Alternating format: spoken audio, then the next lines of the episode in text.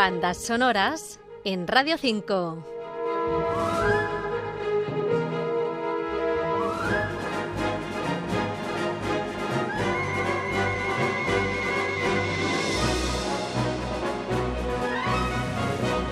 Hoy abrimos capítulo especial para analizar la música del documental de la BBC Planeta Azul. Hoy en día tanto series como documentales miman especialmente su música, se le da especial importancia y los compositores agradecen también no tener tantos corsés como les imponen las escenas de la gran pantalla. Más libertad para trabajar. La música de Planeta Azul la afirma el ya consolidado compositor británico George Fenton.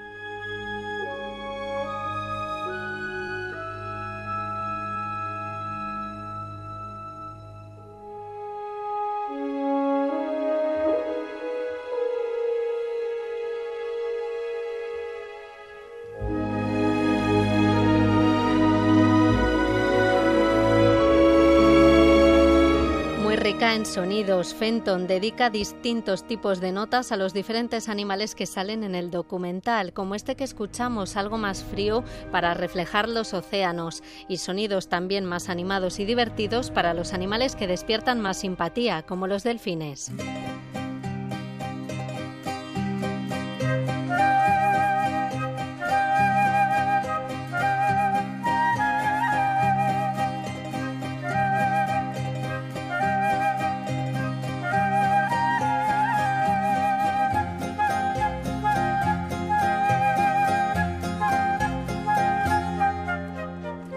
Banda sonora también encontraréis temas intimistas para reflejar la relación entre los propios animales. Muchos de ellos se adentran ya en el sonido New Age, como Tartel, Timber Yellfish o Surfing Nails, que describe la curiosa forma de desplazarse de las caracolas.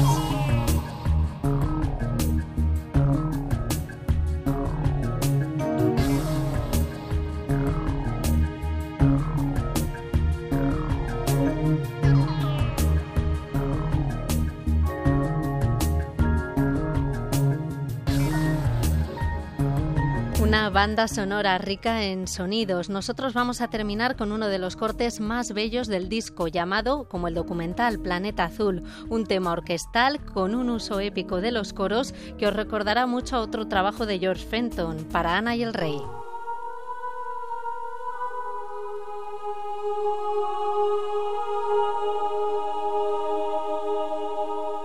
Amparo García, Radio 5, Todo Noticias.